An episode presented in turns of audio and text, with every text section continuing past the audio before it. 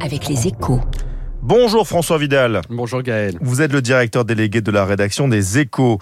Y aura-t-il suffisamment de gaz en Europe cet hiver? Les ministres de l'énergie des 27 se réunissent aujourd'hui pour discuter du plan de Bruxelles pour surmonter une pénurie totale de gaz russe.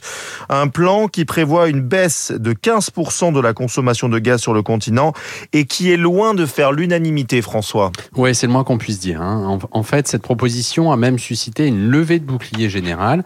C'est bien simple Hein. aucune de ces préconisations ne trouve grâce aux yeux de nombreux pays, y compris la France d'ailleurs. Hein. Ils considèrent d'abord que l'objectif de 15% de réduction est trop élevé. Euh, ces mêmes pays estiment ensuite qu'il ne doit pas être uniforme. Les États du sud de l'Europe en particulier, qui consomment moins d'énergie que les autres l'hiver pour des raisons climatiques notamment, affirment qu'ils n'ont pas à faire les mêmes efforts que les pays du Nord. Enfin, ces pays refusent catégoriquement le, le caractère obligatoire des mesures d'économie en cas de force majeure. François comment sortir de cette impasse alors que la Russie joue avec nos nerfs sur le sujet? Hier, Gazprom a annoncé que le flux de gaz vers l'Europe serait ramené à 20% et ce, dès demain.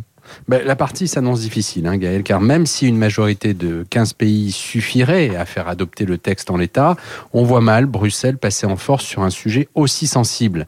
Or, s'il devait y avoir une pénurie de gaz russe cet hiver, l'économie européenne subirait un choc récessif de l'ordre de 1,5% du PIB. La Commission va donc devoir revoir sa copie, hein, c'est certain, et pour ce faire, elle pourrait s'inspirer d'une proposition poussée par Paris qui suggère de réduire les économies demandées aux États capables de fournir du gaz à leurs voisins. Un système à la carte, en quelque sorte, reposant sur le respect du principe de solidarité européenne, mais qui, qui obligerait à renoncer à l'objectif d'une sobriété minimale de 15% par pays, un totem pour Bruxelles.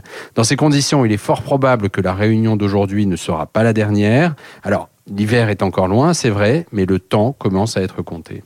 Merci beaucoup François Vidal. On se retrouve demain évidemment à la même heure. Satellite, l'Europe contre-attaque face aux Américains. C'est à la une de votre journal Les Échos ce matin. À vos kiosques, à vos tablettes.